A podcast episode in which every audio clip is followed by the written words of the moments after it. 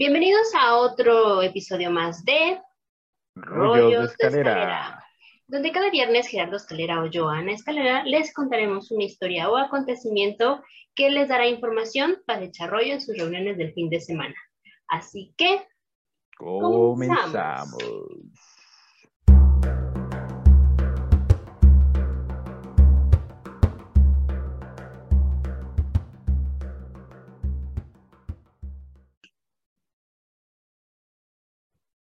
Segunda parte de las maravillas del mundo. Y no estoy haciendo paz así como de a, de a este señor que cantaba Rigo Toar, no, no, no, no. Es la segunda parte de nuestras siete maravillas del mundo. Antiguo. Eh, antiguo, sí, porque en la semana estuvimos viendo que también había del nuevo y yo dije qué pasa y qué sucede y como por qué salieron estas. Pero eh, bueno, nos quedamos entonces en la maravilla número 5. Así es. Eh, Eh, la última que vimos fue la estatua de Zeus. Ajá, exactamente. Vamos a, a retomar esto. Nos quedamos, primero que nada, para quien no lo haya visto, pues regreses a la parte número uno, para que eh, medianamente entienda por qué son las maravillas del mundo antiguo, Ujú. no las del nuevo, porque son siete, etcétera, etcétera, ¿no? Para que no tenga ninguna eh, problemática en entender la temática que vamos a tratar el día de hoy, ¿ok? Así es. Bueno, vamos con la maravilla número 5. Recordemos que la lista está de eh, en un orden de acuerdo a las creaciones, o sea, de la más vieja hasta la más, este, la más nueva, por así decirlo. Y bueno, Espera. eh, Ajá, sí, sí, continúa. espérame. No, no, no, no, continúa, Ah. continúa. Ok. El número 5 que tenemos es el mausoleo de Alicarnaso, que eh, ese eh, fue empezado por el satrapa Mausolo y continuado por su mujer Artemisa hacia el 353 a.C. en la ciudad de Alicarnaso, Turquía. Prácticamente eh, de aquí, de este nombre, proviene lo que es el, el término mausoleo, cuando hablamos de un panteón o de algún este cementerio, una tumba, algo por el estilo, de este eh, satrapa es que proviene ese nombre, que su nombre era Mausolo. Y regresamos otra vez a Turquía. ¿no? Otra vez. Ajá. Por Y eso bueno. yo estoy aprendiendo turco, porque es Turquía. ok. Se supone que este mausoleo sobresalía sobre los demás edificios de la época por la altura y por el color blanco de los materiales utilizados. Su nombre se convirtió en sinónimo de gran monumento funerario. Vuelvo a repetir, mausoleo se convirtió rápidamente en el sinónimo de cualquier monumento funerario. Y bueno, dicho mausoleo medía aproximadamente 134 metros de perímetro y 46 metros de altura, además de que estaba hecho de mármol blanco y la estructura monumental se asentaba sobre una colina que dominaba la capital que había construido. Habrá que decir que era muy alta, no en sí, o sea, no, estoy, no le estoy quitando méritos a la estatura del, del mausoleo, a la altura del, del, del mausoleo, pero estaba ya encima de una colina, entonces prácticamente pues la colina Eso le daba también este, incrementaba un poco el, el tamaño. le daba el punch, vamos a decirlo, ¿no? Le daba un punch de decir, pues se ve más alto, pues sí, pues porque estaba en, un, en una colina, ¿no? Ok. Ese ya Ahora. no existe tampoco. Eh, ahorita llegamos a eso. Había sido diseñado por los arquitectos griegos Sátiro de Paros y Piteo, y contaba con tres niveles, combinando estilos arquitectónicos como lo son el licio, el griego y el egipcio, que eh, dicho sea de paso, eh, varios arquitectos de la época, no solamente Paros y Piteo, sino muchos otros también le metieron mano, ya fuera a lo mejor alguna columna o alguna rezanadita por ahí. Y entre ellos se encuentra eh, Leócares, Briasis, Escopas de Paros y Timoteo. Escopas de paros. Me suena Ajá. como a escoba de palos. Esco- Ajá. escopas de paros, casi. Ajá.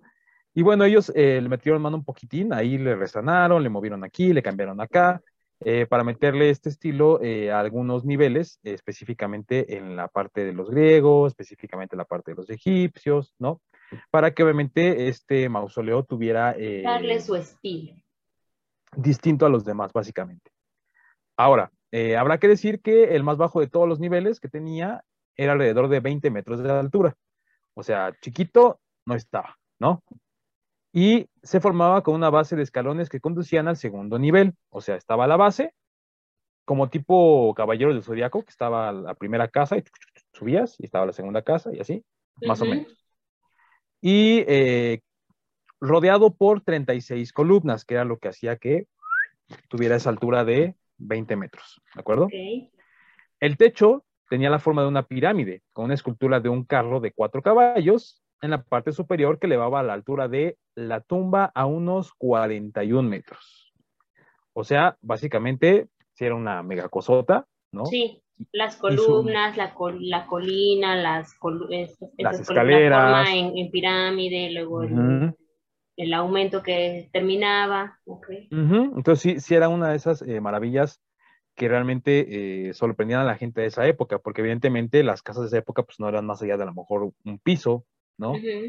Y obviamente pues todas las casas estaban sobre una misma línea, ¿no? Y llegando a lo que era el Museo de Alicarnaso, pues era sobresalir sobre todas las, este, las cosas, ¿no? Y bueno, el mausoleo soportó las invasiones y la destrucción de la ciudad por Alejandro Magno, increíblemente, y los bárbaros y los árabes, incluidos en estas batallas, logró sobrevivir, no le pasó nada, a lo mejor nada más uno que otro rasponcillo por ahí, eh, una que otra piedra a lo mejor botó, pero seguía en pie.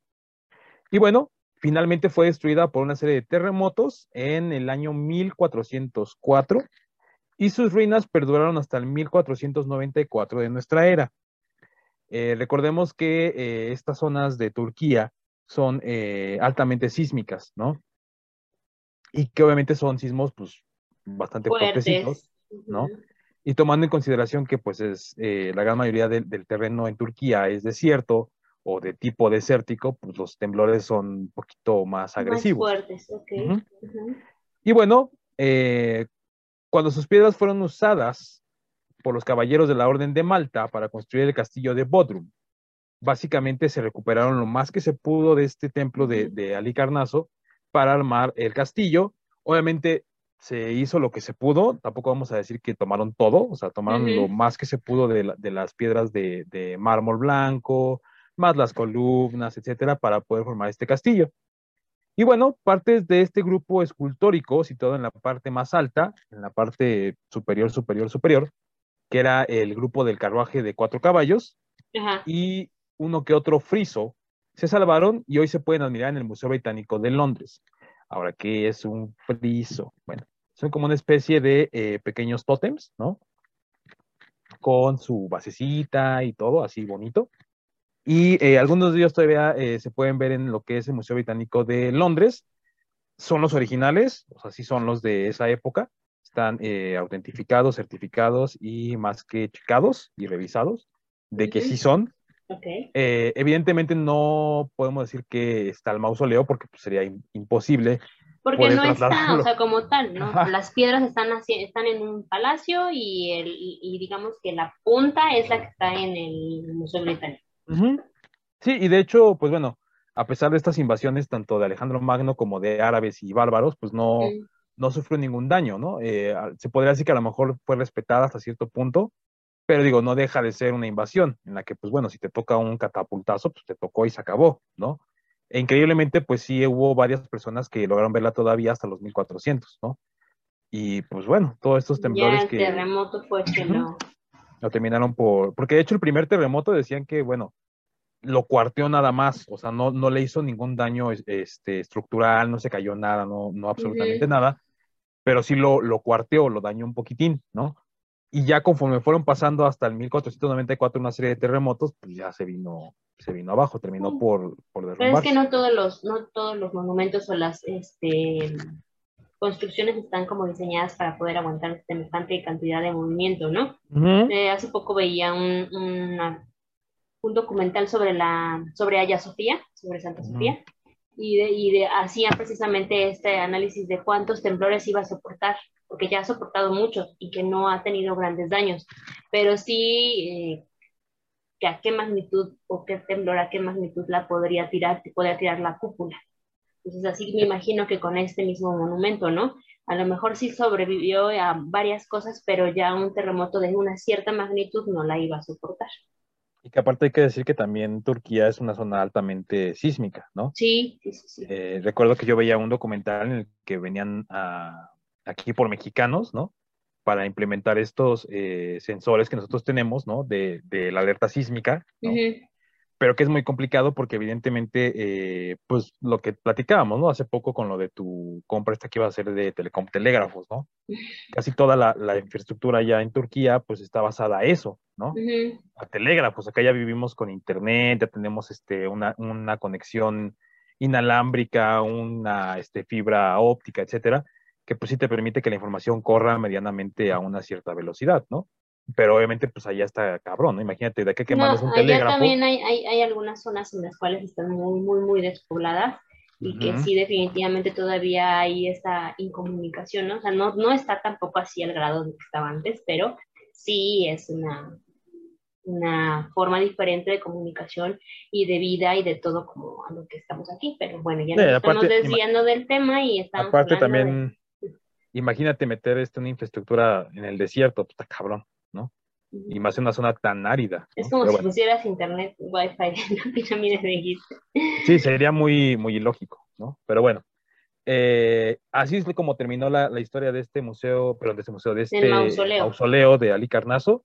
Eh, las imágenes que hay en internet eh, son representativas, porque obviamente pues en los 1400 no había fotos todavía, ¿no? Eran más que nada pictogramas y, dibujitos y tal. Entonces, este, sí son lo más cercano a, son muy eh, parecidas a lo que se pudo haber observado en esos tiempos. Sí hay documentación, por lo que, como ya decíamos en, el capítulo anterior, ¿no? Este, sí se puede establecer que hay una, una documentación eh, certificada que lo corrobore, ¿no?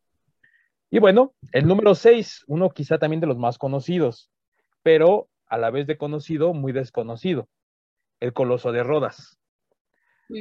Tiene un cierto misticismo este coloso de Rodas porque eh, hay mucha documentación, pero mucha de esa documentación está o incompleta, inconclusa, confusa, y algunos otros lo sitúan en distintos lugares. Pero ahorita vamos a platicar de eso. Bueno, se forjó entre los años 294 a.C. y 282. Más o menos está datado en, esa, en esas épocas. Por Cares de Lindos y ubicado en el puerto de la ciudad de Rodas, en la isla homónima de Grecia, obviamente, en Rodas. Y se eh, cimentó este coloso tras derrotar a los rodios a Demetrio Poliórcetes. Ese es el nombre del, digámoslo así, como el general que le ganó a los Rodios. Y en nombre de él pusieron el Coloso de, Rodas. Y bueno, fue una estatua dedicada al dios Helios, el dios del sol, obviamente, no del helio, del sol. y la estatua eh, básicamente estaba hecha con placas de bronce sobre un armazón de hierro. Y podríamos decir que muchas de las personas que llegaban a viajar a Rodas o que pasaban por Rodas decían que era el protector de la isla. Pues básicamente lo veían como un fenómeno, ¿no? De, ah, mira, ahí está el, dios, ahí está el coloso protegiendo la, entrada de la. Como las esfinges. Más o menos. Y que obviamente, pues bueno, si tú vas por el puerto y ves esa madresota, pues dices, ay, güey, ¿no? Y bueno, eh, permaneció en pie durante menos de 60 años, no permaneció mucho tiempo eh, en pie, pero eso no lo descalificó de ser considerado una de las más grandes maravillas del mundo antiguo. Y bueno, el Coloso de Rodas fue terminado por Laques en el año 292 a.C.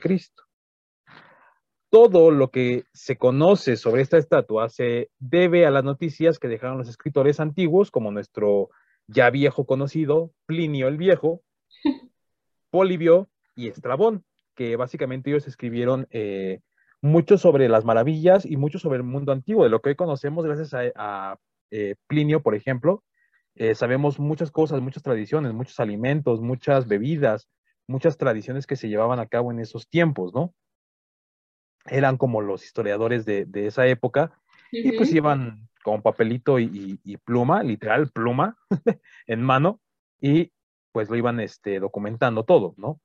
Y bueno, también hay un documento que son las crónicas bizantinas de Constantino VII, eh, que eh, también documentaron algo de lo que es el Coloso de Rodas. Porfi... Ah, Porfirogenetia, es el nombre de otro, otro este, escritor de esas crónicas, y Miguel... Porfiro. Ah, Porfiro. Porfiro Geneta. Miguel de Sirio y Filón, que también son algunos de los escritores de aquellas épocas. Pero yo rescaté la, eh, la que a mí al menos me parece la fuente más confiable, porque siempre que busco algo de, aquellos tiempos del mundo antiguo, él es mi fuente este, principal y es Plinio el Viejo, casi como la Wikipedia, pero de aquellos tiempos. Ok.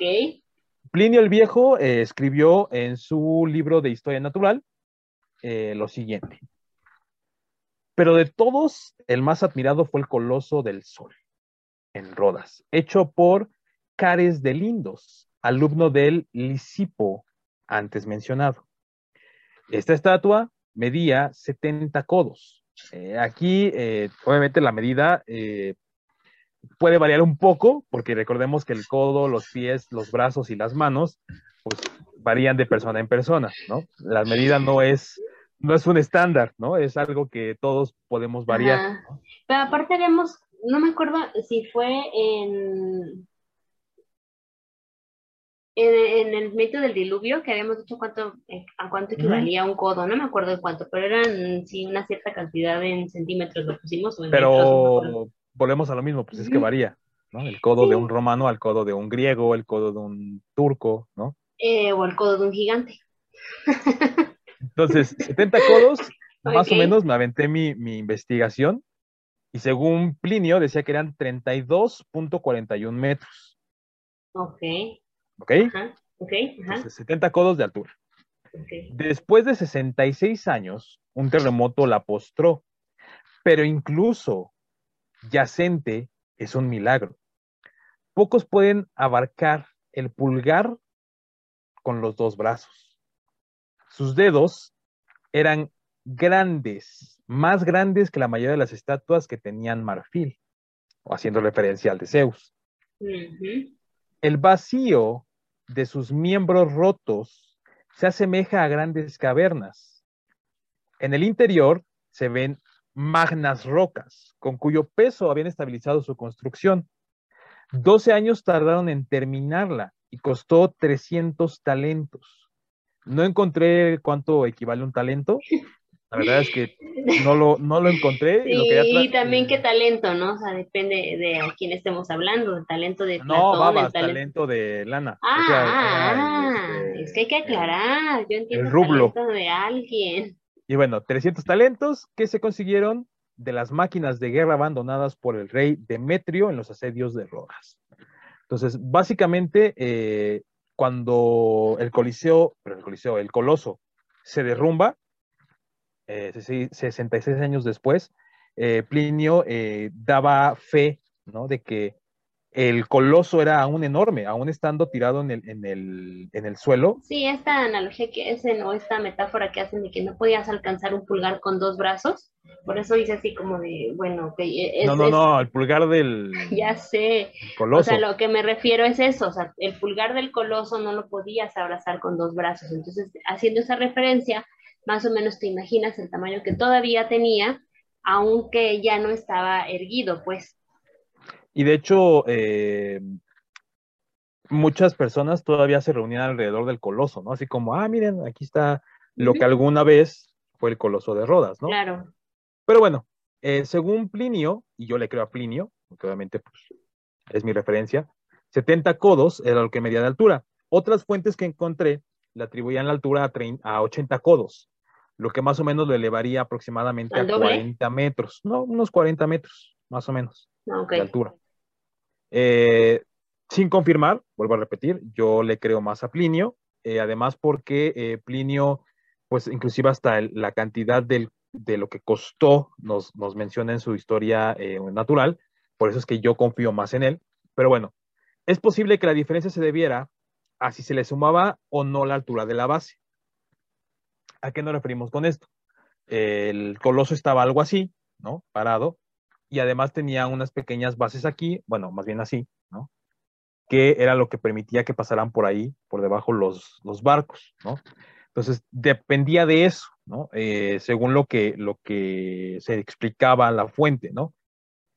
Pero, evidentemente, yo supongo que Plinio nada más contó el, la altura de los pies a la cabeza. Yo pienso eso. Sin contar la base. Y por eso cuando dicen que son 80 codos ya contaban la base. Así es. Mm. Pero bueno, eh, dependiendo de la longitud que se le atribuye al codo, que eso es otra teoría que también existe, ¿no?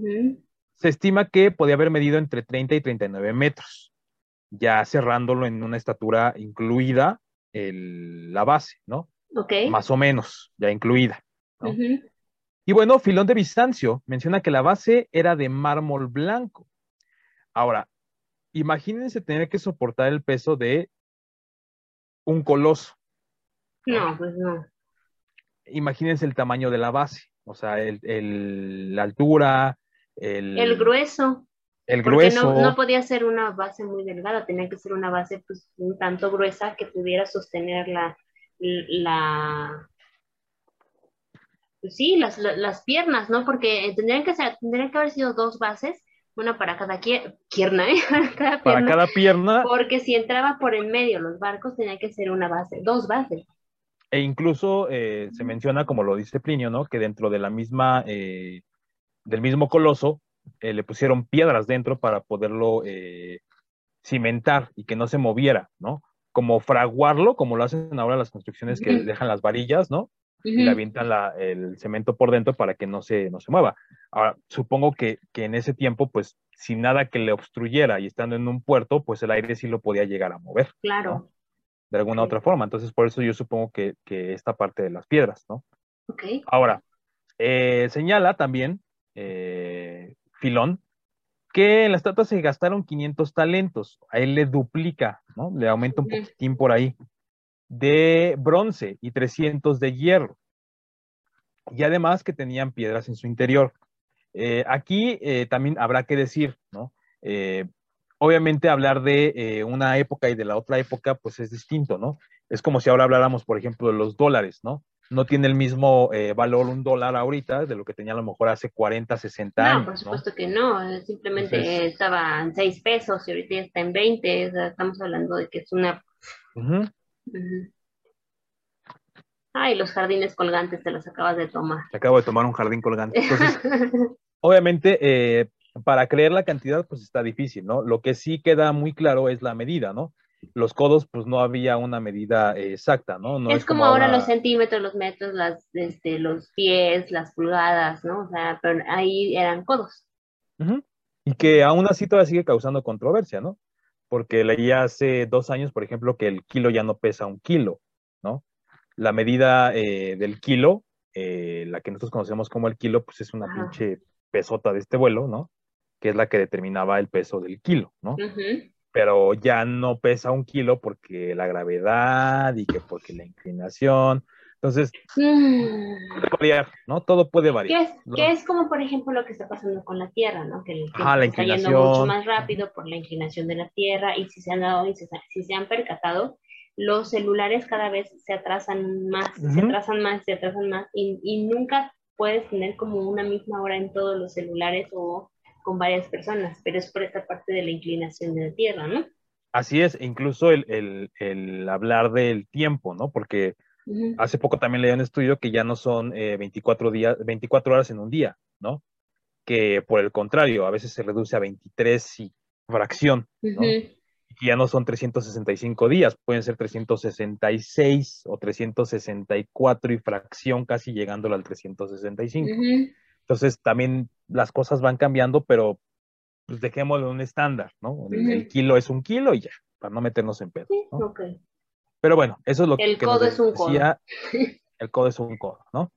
Pero bueno, 76 años después de su construcción, en el año 226 a.C., un terremoto derribó la colosal obra. Los habitantes de Rodas decidieron dejarla acostada en el mismo lugar en el que cayó, o sea, no quisieron moverla, no nada, pues un oráculo aseguró que el derribo de la estatua fue voluntad de los dioses. Claro.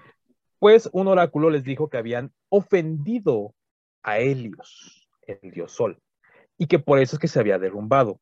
Eh, obviamente ya también hablamos de lo que era el, eh, la importancia de los oráculos y lo que era el oráculo, y pues obviamente para ellos era bastante importante, ¿no? El, el decir, mira, si se cayó por orden de un dios o si un dios lo vino y lo tiró, ahí déjalo, ni le muevas, ¿no?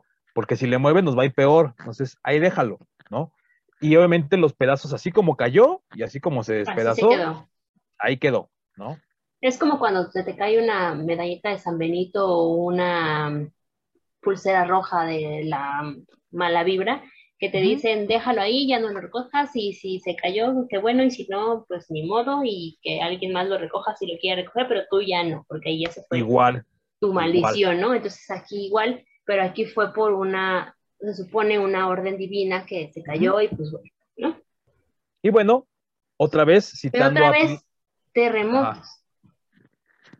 Otra vez un terremoto, ¿no? Pero bueno, otra vez eh, citando a mi viejo amigo Plinio el Viejo, escribió lo siguiente. Aún acostado el coloso, despierta nuestro asombro y admiración Pocos pueden agarrar el pulgar con los brazos y sus dedos son más grandes que la mayoría de las estatuas, haciendo referencia a las estatuas que en esa época aún existían, ¿no? O que existieron, o previo a que fueran derrumbadas, o que se cayeran por un terremoto, whatever, ¿no? Pero eh, él hacía esta referencia. Incluso eh, me parece que hay una imagen por ahí en internet.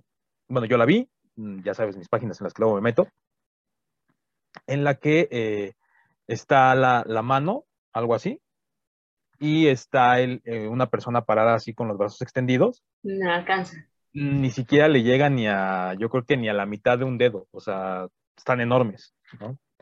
Y eh, evidentemente, pues sí, sí, imagínate, si para nosotros ahora ver una construcción, por ejemplo, el, edificio este de Dubai que es puta enorme, ¿no? Y nos causa admiración, imagínate para esa época, ¿no? Con, con esa eh, magnificencia. que ahora entiendes que hubo ciertas cosas que pudieron, pudieron construir ese edificio, pero cuando te encuentras con magnitudes como las que nos están, estás diciendo ahorita de estas siete maravillas, no puedes creer cómo es posible que, que lo hicieron, ¿no? De hecho, había un meme muy, muy divertido precisamente sobre las pirámides, ¿no? Que están construyendo las pirámides este, los esclavos y uno le dice a otro, estamos construyendo algo que en futuras generaciones van a admirar.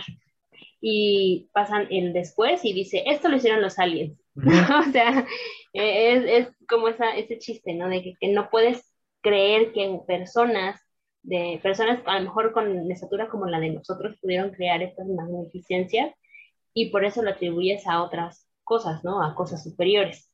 Pero, pero fíjate lo que es chistoso. Hace poco, eh, cuando vimos lo del Luxor, Uh yo varios este, documentos, bueno, los he visto antes los documentales y los volví a, revisar y pues para armar inclusive la, los, este, los jeroglíficos que estaban marcados en las piedras, ¿no? Cargarlos con una grúa, no sabes el pedo que les cuesta, ¿eh? O sea, y estamos hablando de una grúa que te puede levantar toneladas y toneladas, ¿no? Pero obviamente, digo, levantarlo, estructurarlo y aparte acomodarlo como pieza de, de rompecabezas, no sabes el pedo que les cuesta, ¿eh? Y, eso es yo creo que eh, más que otra cosa por el ingenio, ¿no? Porque pues recordemos que en esa época pues la mente estaba más abierta, ¿no? estaba más abierta, deja de eso, estaba más, más abierta a, usar tu lógica y tu razón, ¿no? Que si no le ponías la palanquita, que si no le ponías la plancha, que si no ponías a 20 cabrones a jalar y otros a empujar, ¿no? Claro. Eh, realmente es que la tecnología no nos hace más, este, más fuertes ni más hábiles, ¿no? Yo creo que más bien la habilidad está en cada quien, eh, en, cómo, eh, en cómo lo vaya haciendo, ¿no? Pues simplemente las imágenes de los, esto que, dicen que los mexicanos no, no, somos ricos porque no queremos, en donde están todas las cosas que, que diseñan, ¿no? Así que la, la, manija de la puerta del carro, que si el espejo, que si el, la regadera dentro del lavabo, cosas así, es, es esa parte del ingenio que tenemos en, nosotros, pero que no lo queremos sacar porque, pues, mil cosas, ¿no? Pero de que todos tenemos ingenio y que todos podríamos generar algo nuevo, lo tenemos, ¿no? Así es.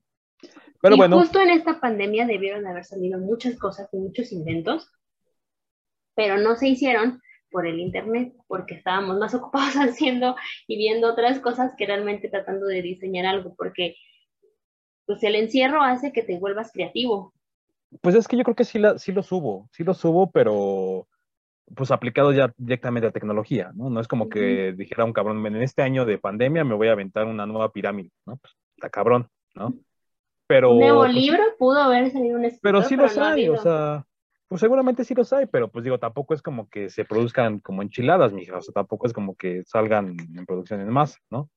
Pero bueno, Bueno, y el punto es eh, del Coliseo de Rodas, Coloso. menos, digo, el Coloso, perdón, puto Coliseo. Este, hasta donde yo tengo entendido y lo que yo investigué, no hay este documentación de que alguien lo tenga, no, de que alguien lo tenga en un este, en algún museo o de que alguien lo tenga en alguna eh, requisición, en algún otro eh, palacio o algo, no encontré nada. Ni tirado donde se supone que debe de haber estado tirado. No, no encontré nada. Lo que yo decía al principio que sí causa un cierto, una cierta controversia hasta la fecha, ¿no? Es que algunos mencionaban que eh, unía, ¿no? Dos puertos.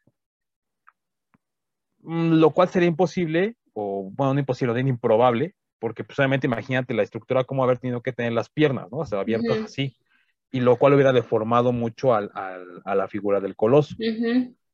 Otros dicen que eh, nada más era la pura entrada del puerto, ¿no? Y que las piernas sí estaban separadas, pero digo, como si abriera el compás a la altura de los hombros, ¿no? Ok. Para que pasaran los, los barcos por, por, Por debajo del, coloso, ¿no?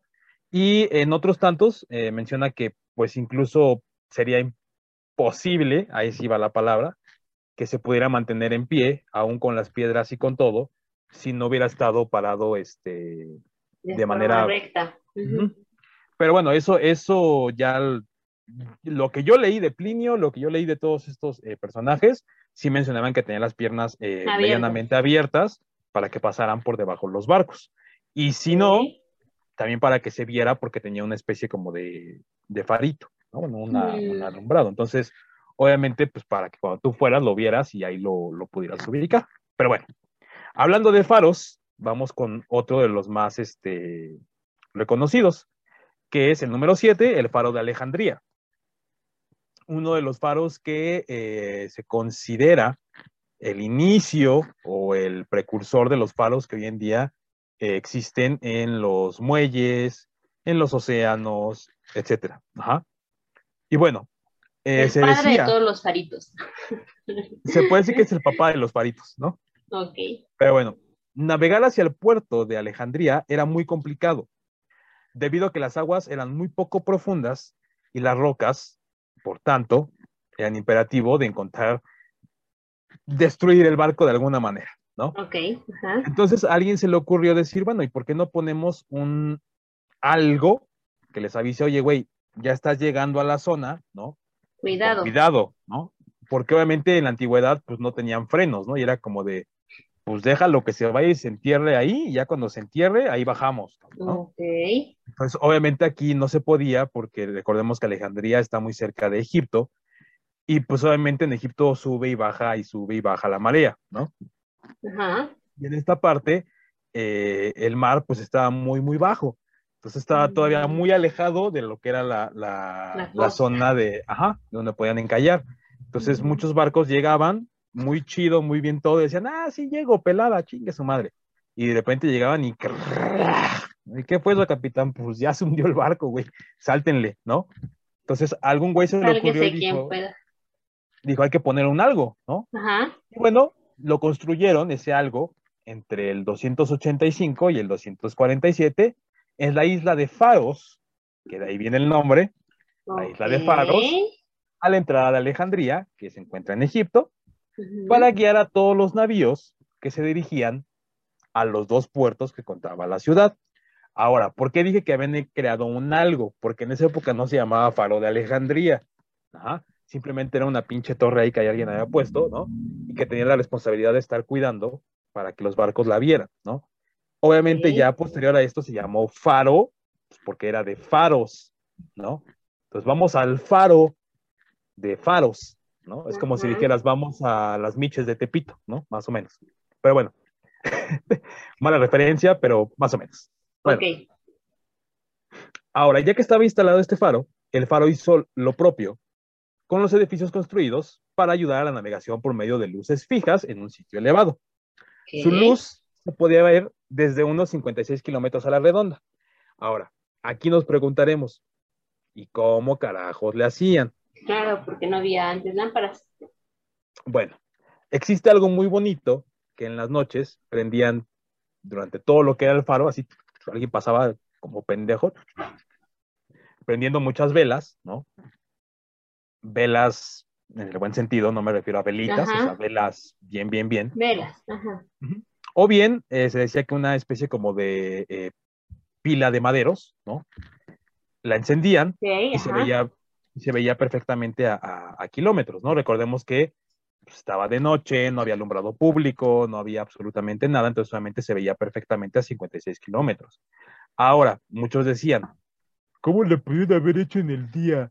Pues muy fácil, ya existían los espejos. Entonces, obviamente, lo que hacían era dejar que cayera el sol en ese espejo, y ese espejo, digo, no se le iban a apuntar en la jeta al güey del barco, ¿no? Obviamente que no, lo apuntaban hacia algún lado, ¿no?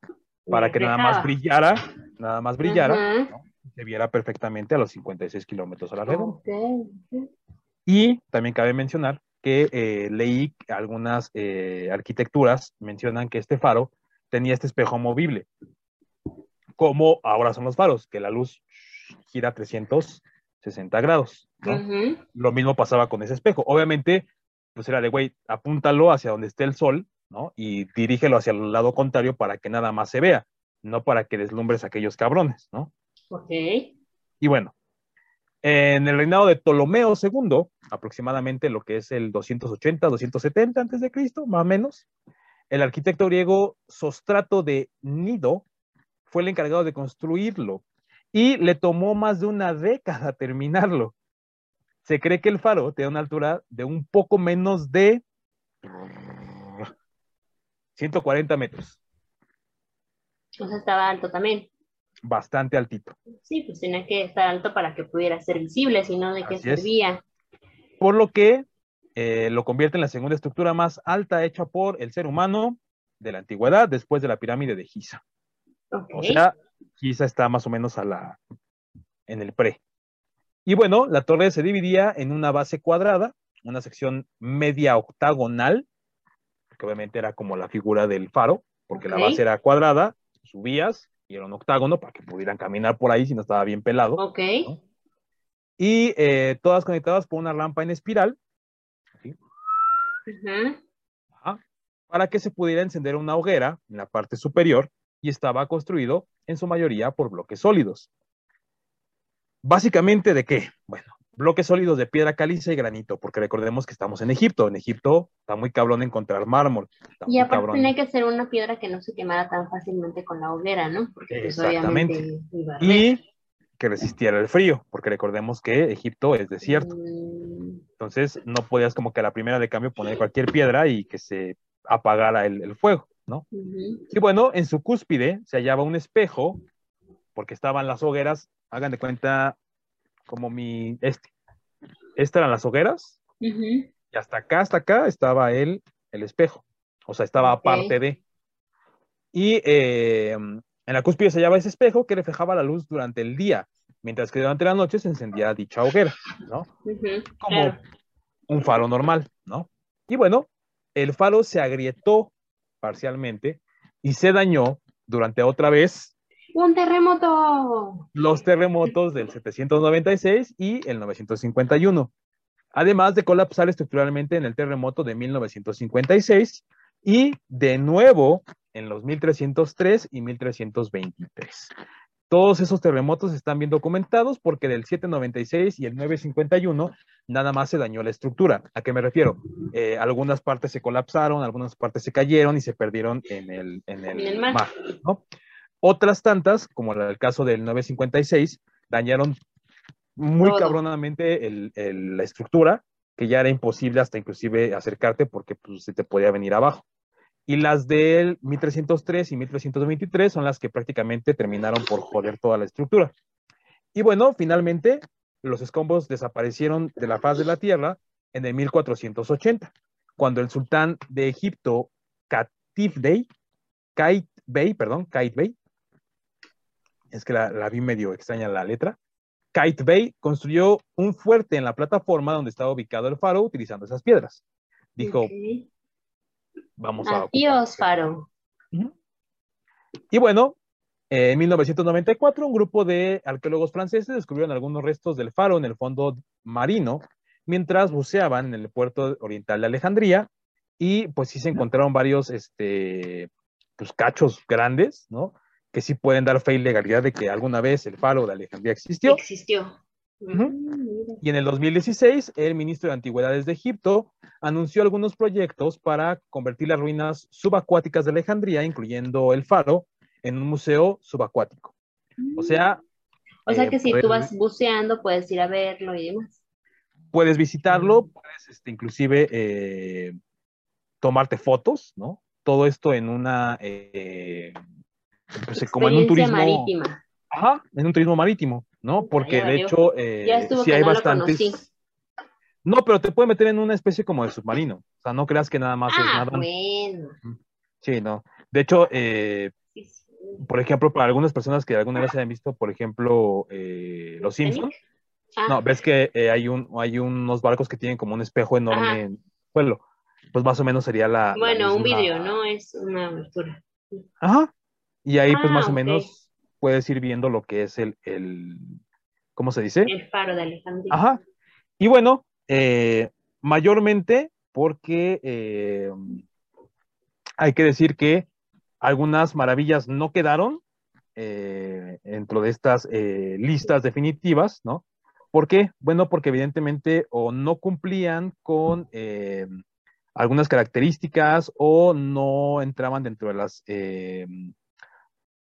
Mm, decisiones de algunas personas o no las veían como algo eh, espectacular. espectacular. Quedó fuera eh, lo que era eh, la Biblioteca de Alejandría. Esa quedó fuera, aun cuando, de hecho, sí estuvo contemplada. ¿Estuvo nominada?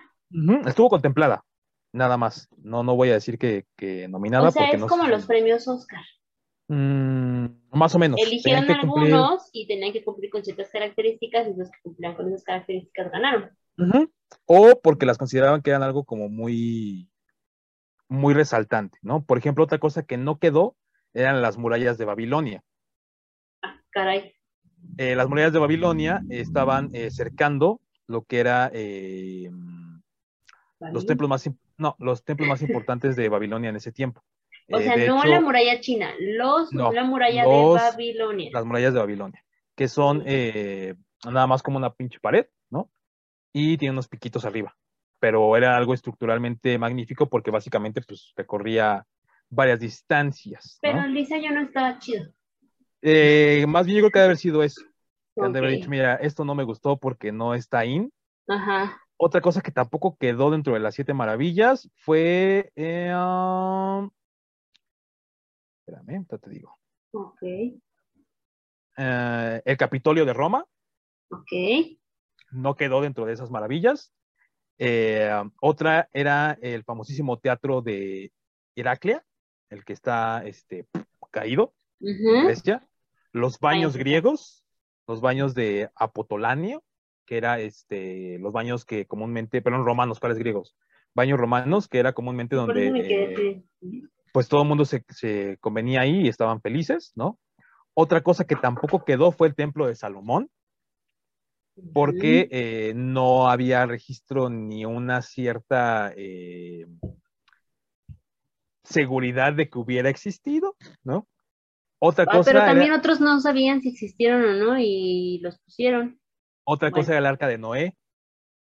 Ok también estuvo en, algún momento eh, referenciado a esto, ¿no? Porque evidentemente, eh, pues se decía que, pues, oye, había que entrar algo con algo cristiano y católico, ¿no? Claro. No nada más era todo este... Pagano. pagano, ¿no? Y de hecho, un, pedazo de la, del arca de Noé se supone que está en Turquía, ¿no? Ajá, por eso es que eh, sí había una documentación de que pudiera haber existido, ¿no? Pero evidentemente, pues no lo tomaron en consideración porque, pues, no. Otro que quedó descartado fue la Acrópolis. Que ese todavía sigue en pie hasta nuestros días, ¿no? Pero que no lo, no lo tomaron en cuenta, ¿no? La Torre de Babel también se llegó a considerar. Porque también no la encontraron. Exactamente, ¿no? Y de hecho, esta Torre de Babel, eh, algunos eh, soldados de Alejandro Magno fueron encargados de, a ver, vayan y búsquenla, ¿no? Y si la encuentran cabrones, la vamos a meter en el, en el, este, en los siete maravillas, en este caso, pues ocho. Pero no la encuentran. Otra cosa que también quedó descartada es la Gran Muralla China no quedó dentro de las este, siete maravillas porque eh, decían ni del mundo ni del mundo actual eh, espérame, ah, ah, yo estoy hablando del antiguo, yo estoy hablando Por eso, o sea, estoy, estoy preguntando. Ahorita caemos allá, ahorita vamos para allá. Stonehenge tampoco quedó, que para mi gusto debe haber estado en un mundo antiguo, pero me, supongo que por la explicación que yo di en el, episodio primero, por eso es que no la tomaron en consideración, porque estas eran como las rutas más, este, más visitadas, ¿no? Otra cosa que tampoco quedó fue, eh, bueno, la Acrópolis de, de Atenas, que tampoco quedó. Y bueno, pues básicamente esas fueron las, eh, las maravillas eh, pues terminadas, ¿no? Todas las que mencionamos. Y bueno, eh, actualmente, ahora sí te voy a decir las, las modernas, desde el siglo XIX se había confeccionado una nueva lista y se buscaba incorporar nuevas maravillas. ¿Por qué? Porque decían, güey, quedaron muchas afuera, a lo mejor estos güeyes ni siquiera las visitaron, ¿no? Y bueno, las que quedaron como las nueve pero las nueve, las nuevas siete maravillas del mundo, porque eh, también fueron seleccionadas como siete para no perder el, el, número mágico, son, ahí van, Chichen Itza, es una de ellas, que se encuentra en Yucatán, aquí en México, que la verdad sí, bien merecido se lo tiene, ¿no? Toda la arquitectura, todo el diseño, el misticismo, etcétera. El Coliseo Romano es otro, que eh, muchos de ellos no lo querían considerar o no lo llamaban a, ser parte de una antigüedad. Pero sí, está muy bien.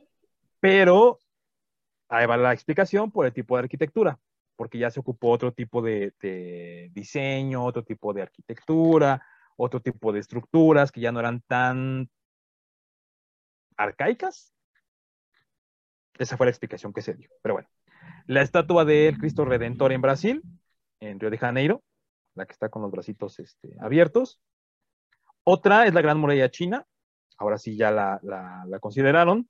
Machu Picchu, que la verdad, para mi gusto, es una de las obras más cabronas que hay. Otra es Petra, en Jordania, que son estos castillos eh, tallados en las rocas, ¿no? Y que hasta inclusive algunos mencionan que son arena. Ahí lo dejo. Y el último, que tardó muchísimo en entrar el Taj Mahal. El Taj Mahal, digo que tardó muchísimo porque hubo algunos pedillos ahí con este, lo que fue la India, porque recordemos que el Taj Mahal nada más han abierto ciertos eh, sectores del Taj Mahal, otros se mantienen totalmente cerrados herméticamente, porque se menciona que si se abre se puede eh, venir, abajo. Entonces muchos dijeron, no, no, no podría entrar pero evidentemente eh, entró. Entró, ¿no? Y dijeron, ni modo, ¿no? Y habrá que decir que se considera todavía dentro de estas siete maravillas, tanto del mundo antiguo como del mundo moderno, dobleteó y sigue estando exactamente. La pirámide de Giza sigue teniendo ahí su, su lugar. Ajá. Y habrá que decir que algunas de las que quedaron fuera, ya nada más para terminar y darles la lista a todos los rolleros que quede bien, bien, bien bien claro cuáles quedaron fuera. Eh, la Torre Eiffel quedó eh, totalmente fuera porque se consideró que era ya algo moderno. ¿A qué me refiero? Ya no era una eh, arquitectura que estuviera todavía con las bases de lo que se calificó antes. Otra que quedó fuera es la Torre de Pisa, que para mi gusto tuvo que haber entrado, pero bueno. El Kremlin, eh, Ah, de o Rusia, ¿no? Como se le conoce la Catedral de San Basilio o la Plaza. Roja, como se le quiera llamar. Otra El cosa que quedó de fuera, colores, digo yo. el Palacio de Versalles también quedó fuera en una votación bastante eh, fuerte. La Estatua de la Libertad, que para mi gusto es así que bueno que quedó fuera. Es como la eh, Torre Eiffel. Ujú. Ya es una arquitectura Nueva. moderna. Otra que quedó fuera es la- el Templo de la Sagrada Familia en Barcelona. Esta iglesia que todavía ni siquiera la han terminado. ¿no? Otro que quedó fuera es el Golden Gate, que no sé por qué lo tomaron en, en consideración. El Empire State, que tampoco sé por qué lo tomaron en consideración. Las- el- Las Torres Gemelas, ¿no? El Acrópolis de Grecia otra vez quedó fuera, increíblemente. Eh, ¿Qué más? El Stonehenge quedó fuera. Otra vez. Eh, el Parlamento de Budapest, que es una casa de gobierno como la Casa Blanca. El Canal de Panamá, que ahí sí yo me quedé como de, ¿what? Mm, Sí, es una magnífica forma arquitectónica, pero pues no, no la- yo no la pondría. Eh, mm, la tumba megalítica de New Grange en Irlanda, que son un montículo de piedras que están en un círculo, que la verdad sí está impresionante, pero no tiene como mucho chiste, entonces supongo que por eso no la, no la tomaron en consideración. Ajá. Otra es el Valle de los Reyes en Egipto, que Ajá. también quedó fuera. Eh, el Palacio Real de Madrid, que también dije, eh, el Observatorio de Greenwich, y ahí como que ya empezaron a meter cosas que dices, what the fuck. Ajá. Las líneas de Nazca en Perú, Esas sí. Eh, sí, por el misticismo, pero, no. Ajá. la Capilla Sixtina, lo cual también ahí sí me quedé como de, ok, entraba pero rozando, ¿no? Era como cuando le pegas a la portería y pegan el palo. Y el Big Ben quedó fuera, la Basílica de San Pedro quedó fuera, London Eye también quedó fuera, que ese sí dije también es moderno. Eh, Teotihuacán, increíblemente, también quedó fuera, en el lugar sí. 56, en el lugar 56. Y la mezquita de Córdoba, en España, también quedó fuera. Abu Simbel, en Egipto, que también para mi gusto debe haber entrado, pero ya habría sido mucho egipcio. El Parlamento del Reino Unido también quedó fuera. Y la siguiente es una estupidez, perdón que lo diga. Estadio Olímpico de Múnich, sí es una belleza, pero no representa algo histórico todavía, ¿no?